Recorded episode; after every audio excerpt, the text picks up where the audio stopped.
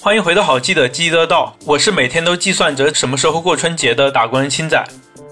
我是不怎么喜欢过节，但每次快到圣诞节就想喝热红酒的游戏体验设计师阿荣。我是国际主义者，什么节都想过的设计品牌主理人苏菲。最近刚好到元旦和圣诞假期了，大家也一定是在假期内过得非常愉快吧？想跟大家讨论一下。对于圣诞这个洋节，目前在中国的发展跟体验设计有没有什么呃一定程度的相关性？然后包括这整一套的节日的这个概念，能不能在设计中或者是在平时的日常生活中有没有什么借鉴的一些东西？想先问大家一个问题：大家觉得过洋节和过传统节日哪个更开心，哪个更有节日的味道？呃，在我这边，我会觉得节日的味道跟开不开心是两个事情，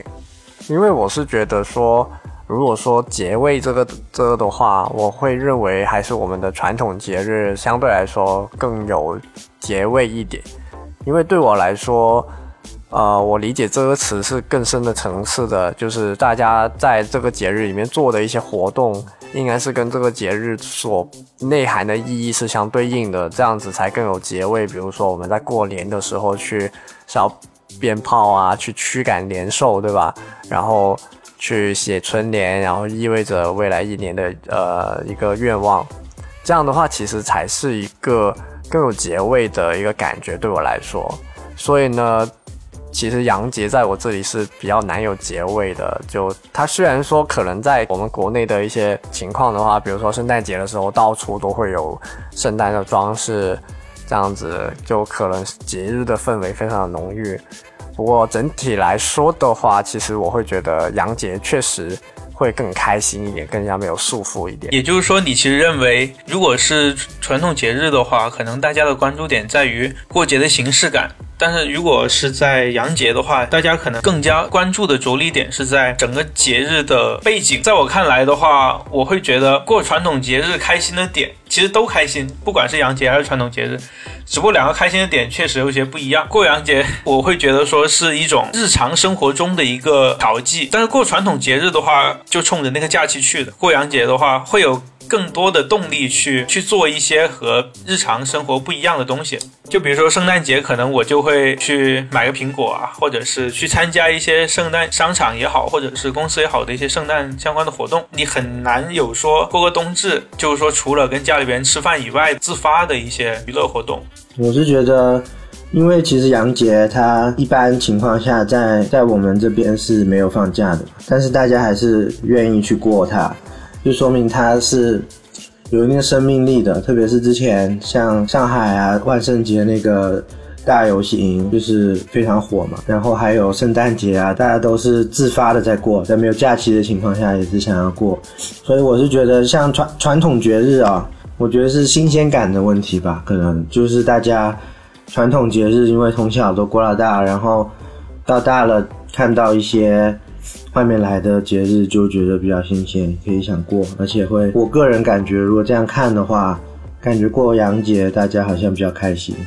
因为有假日的时候，你可能就又要开始奔波了，比如说要出去玩，要或者是要要回老家这种，然后就会就是有一种改变平时生活状态的一种期待，对吧？对，而且都到处到哪里都是人挤人，然后就是会比较累。反而在过洋节的时候，可能可以更加集中精神去享受那个节日的氛围吧。哎，其实说这个我有个好奇啊，就是比如说在美国或者在德国的时候，就他们会过春节吗？因为对于他们来说，其实春节就相当于他们那边的洋节。他们不会过春节，都那边的华人。对，华人会过春节，但也没放假咯。没有放假，肯定没有放假呀。但是，一般华人的华人的餐馆会放假，所以他们美国那边都有一个习俗，就是圣诞节的时候。去吃那个中国菜，因为圣诞节其他餐馆全部都休息了，只有中国餐餐馆才才开门，所以就去吃中国菜，慢慢就变成一个传统。熊猫快餐吗？那个不算中国餐，这是不是跟刚才青仔说的那个圣我们在圣诞节平安夜的时候要送苹果这个事情是一个鸟样？差不多，那是本土化了，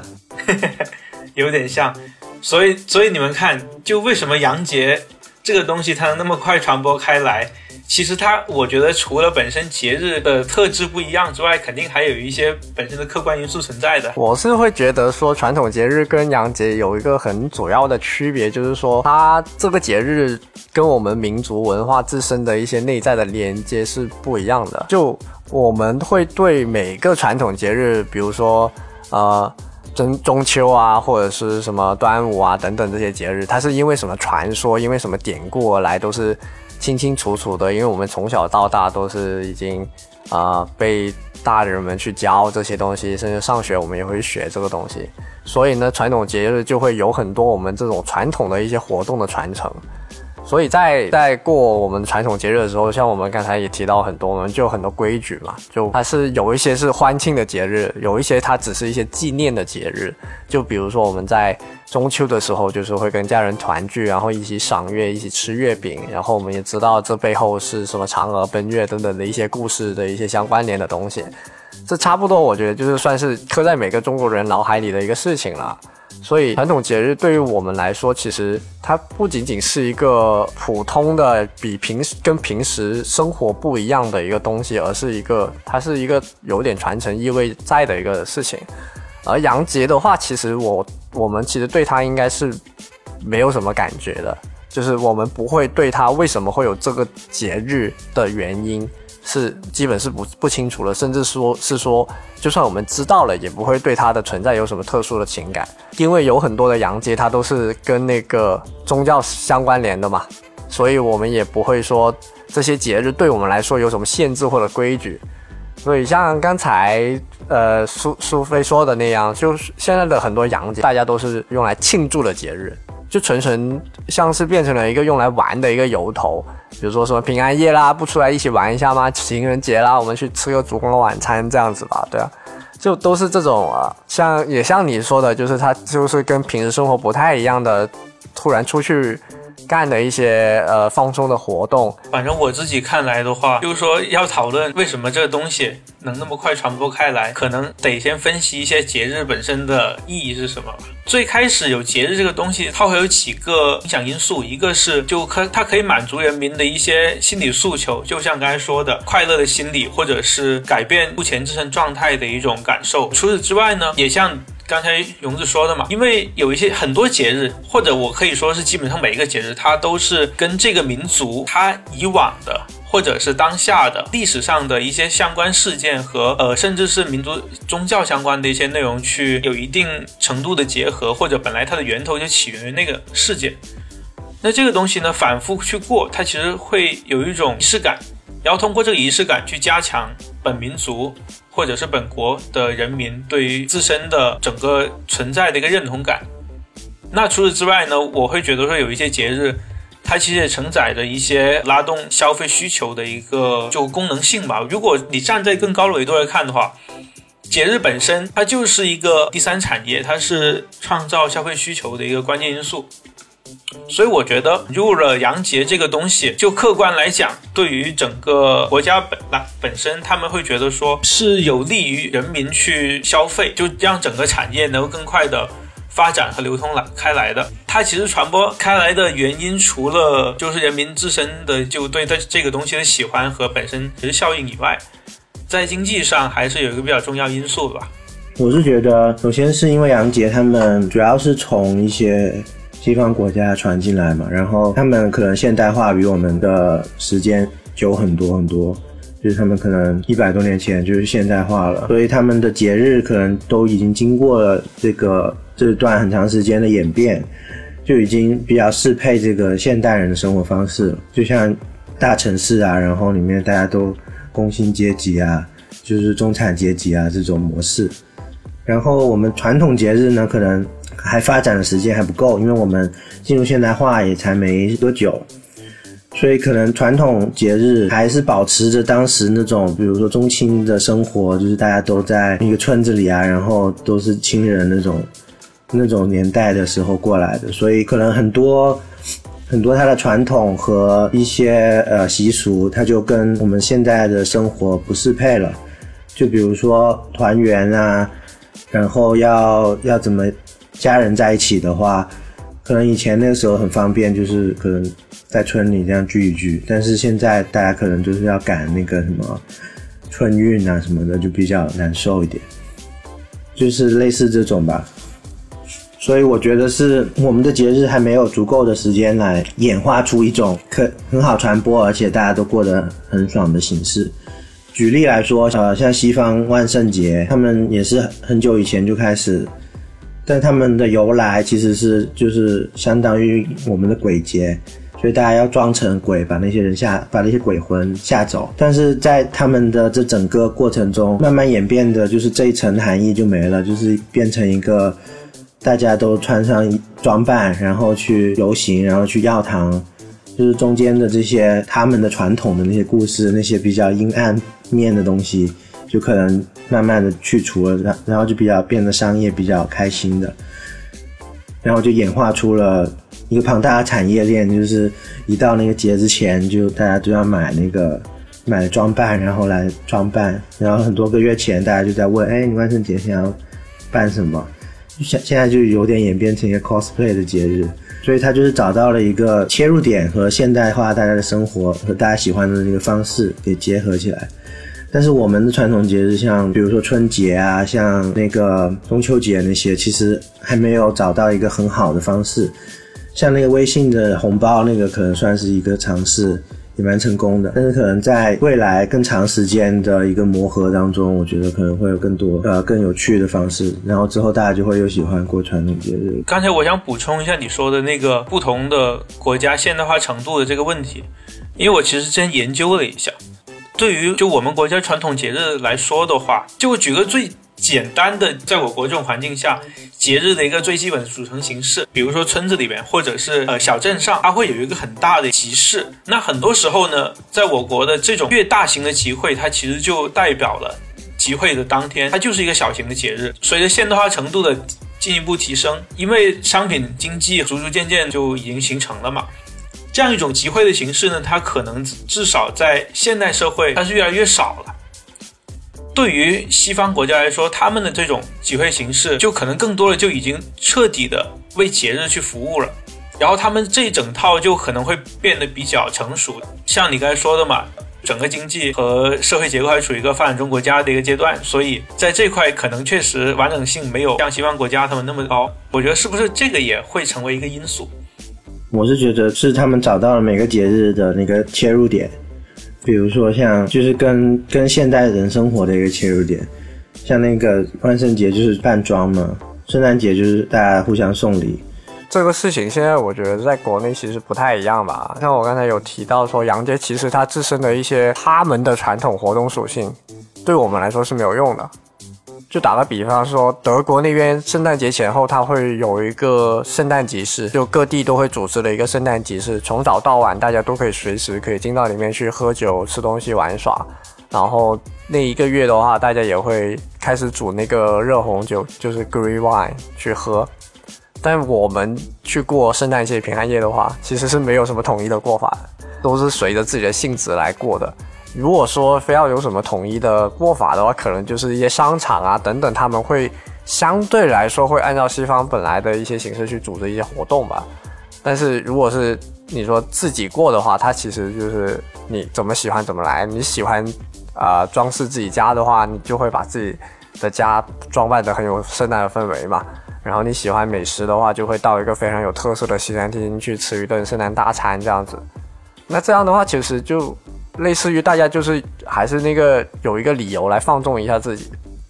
他就跟平时跟生活跟工作的压力就在这这样的阳阳节去释放出来。传统节日还是因为有很多那些条条框框，所以就是其实没有办法释放压力的。我是会觉得阳节它的那个仪式感是比较好的，能够形成个符号的咯。其实我是觉得它不是一个仪式感不仪式感的问题，因为传统的。传统我们现在传统节日的一些活动其实也很有仪式感，只是说那个东西做起来对我们来说，其实它不是一个可以放松或者释放压力的一个活动。比如说家里人要一起吃饭，那你聊聊家常之类的，对于很多年轻人来说应该是会产生更多的压力，而不是放松的。对吧？我赞同荣狗说的，但是他这个他说的这个现象的原因，我觉得就是像我说的，就是我们的节日，就是之前为了很多都是为了家庭，为了宗族团聚在一起啊，然后聊天，因为之前的人觉得这样是很放松、很开心，对对对。然后现在，因为我们习惯现代人生活，就是大家都住，比如说公寓啊，可能还有邻居你也不太认识啊那种，所以我们现在其实就是那些节日没有适配到我们现在人的喜欢的需求。然后过洋节的话，因为有这个文化的这个距离在，所以你很多那些传统的东西你都可以去忽略掉它，然后你只挑自己喜欢的地方过，就比较轻松活泼。就其实我还是想借着这个整个洋节传播的比较比较宽泛的这一点，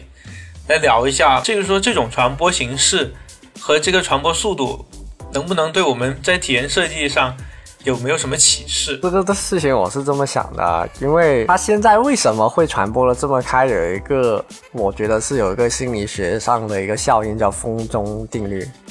就是我们对一个活动或者是一个一个事物最终的一个印象跟感受，会来源于你在参与的时候感受最好的那个情绪峰值，跟最后结束的时候那个情绪的高度。那刚才也说到很多嘛，就是因为洋节在我们国家是没有放假的，对吧？很多基本都是没有放假的，所以这些洋节呢都是在工作日里面过的。就特别是我们刚才有提到什么圣诞节啊、万圣节这种感恩节啊等等。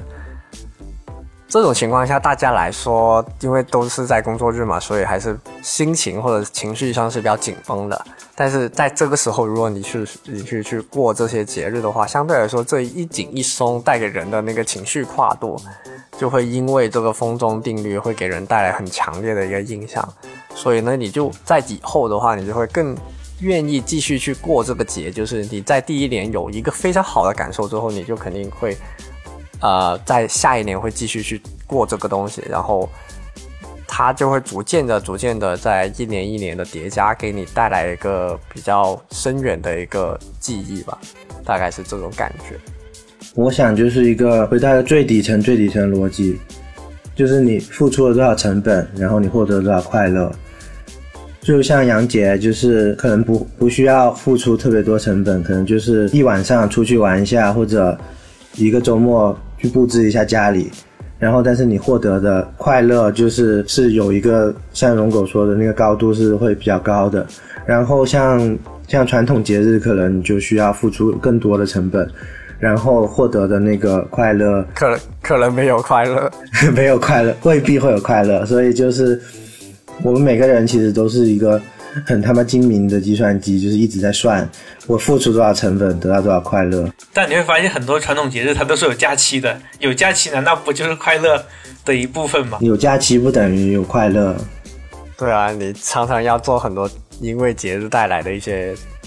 事情。就是说，对于那些传统节日的体验者来说，这个假期这个东西已经是理所当然的事了，所以它已经不计算在快乐本身内容里边了。其实我觉得不是这样的，就这个就回到说刚才苏菲聊的一个点，就是可能在以前的话，我们跟家人去在节日里面聚在一起去聊聊天，这样的事情是一个很快乐、很愉悦的一个东西。但是可能在现在的这么一个社会架构或者社会结构下，跟城市化的这么一个情况的背景下。我们再去做这么事情，一个是像刚才说的成本会非常的大，另外一个就是它可能对很多人来说就不是一个快乐的事情了呀，它就不是一个愉悦的事情了呀，它不会是不是说因为说我过得多了，所以它不好。你想一下，如果我们以后的每年春节就是说我们我们几个朋友一起来打一下游戏聊聊天，你觉得快乐吗？很快乐啊。对吧？他还是聊天这一这一个活动，但是你跟不同的人去做，那那可能前最后出来的结果就不一样了。现在你之前有有说一个引入，就是说什么西方的节日引入，反正是聊前面两个点的时候会聊到引入这个词。其实我觉得不是，它不是引入，它可能更像是说，当时我们对西方国家的很多东西都是好奇的嘛，就是那那个阶段叫什么来着？私以继长什么那个那个？为什么我想到了反而是张骞西行丝绸之路的那个时候？反正反正都行吧，就是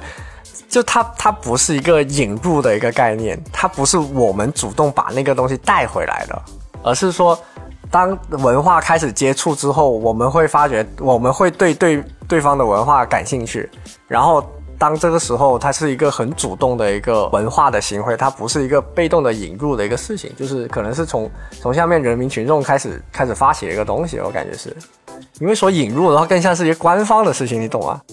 对，所以所以你会发现，其实我刚才并没有想去聊引不引入这个事情，因为我觉得可能它是一个自然而然的行为。对，很好奇，想看看你们怎么看现在网上很多批判大家过洋节的这这一群人，就是说应该禁止大家过洋节，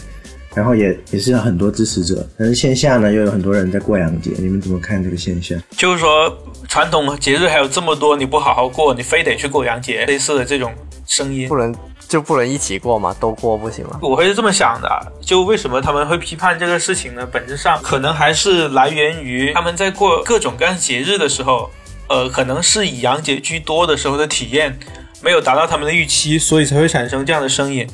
那然后网上正好又有另外的一批人，他们在就是说过洋节的时候的体验同样也没有达到预期，那他们就会去附和，然后去觉得说还是应该回归传统。事事实上的，我不觉得这两个是非此即彼的关系，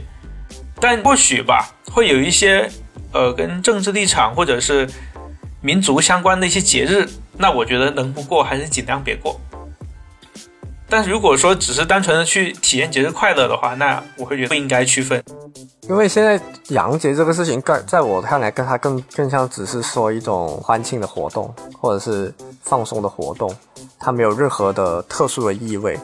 除非说像刚才青仔说的，有一些节日它是有包含某些可能政治敏感的，或者是等等的民族情感这样的一个节日的存在，那我们肯定是不应该去过的，对吧？那剩下的，比如说，嗯，我们看常常说什么圣诞节、万圣节这些，它其实就是现在在在在我们看来，它就是一个玩的一个事情。那为什么不让大家玩呢？对吧？我是这么一个看法咯。嗯，那你们怎么看？很多人觉得这算是一种文化入侵。那可能对文化也太没自信了吧？就是要怎么样才算文化入侵呢？就是我会觉得，如果要到文化入侵的一个地步的话，那我觉得你应该过过一个圣诞节，应该过得跟美国人或者是我们刚才说到的德国人过得一模一样的情况下，我才觉得是一个文化入侵。但是可能吗？不可能的呀，你也不会过成这样。你在过中国特色的圣诞节，那算什么文化入侵呢？对吧？还我还是那句话，真的要文化入侵，那过劳动节是不是算文化入侵？没有人觉得它是一个文化入侵。就是我们过自己的传统节日都经常过得很累嘛，所以希望在以后我们能够在过自己的传统节日的时候，也能更加放松，更加享受节日带给我们的好吧。不要这么累。我可能比较偏激啊，就是我自己个人观点，就是我一向是就是有一个国际主义的感觉，就是我认为其实国与国分界，这其实是旧的这种农农耕文明一直延续到现在的一种比较拖慢效率的一个不好的东西。所以我认为其实人类是一体的，然后可能比较理想主义了。所以我认为任何受到大家喜欢或者欢迎的一些文化现象，像这些节日啊，都是我们整个人类文明的一些一个瑰宝。然后，如果我们硬要分哪些是洋节，哪些是本土的节日，那就真的落了下乘。就是像你们刚刚说的，就对自己的文化很没有自信。所以我们与其想着讨伐大家过洋节的那些人，不如想一想，怎么让人们再次喜欢上去过我们自己的传统节日，然后怎么样外国人也喜欢上过我们传统节日，怎么宣传和弘扬我们自己的传统的文化。因为文化从来都不是零和游戏，就是只能过这个，不能过那个，就是都是兼容并包的嘛。就像荣狗说的是，我们过的是中国特色的圣诞节，然后外国人过的是是外国特色的春节。对啊，引用川普的一句话，让传统节日再次伟大。这期的七七乐道就到这里了，各位观众老爷，你们觉得过洋节的体验是什么样的呢？你们希不希望传统节日能够变得更有趣呢？欢迎在弹幕评论区留下你们的看法。喜欢这个 Podcast，请务必一键三连、弹幕评论、转发。想要看到更多关于设计的视频，记得关注我们好记吧。我们下期再见，拜拜。拜拜。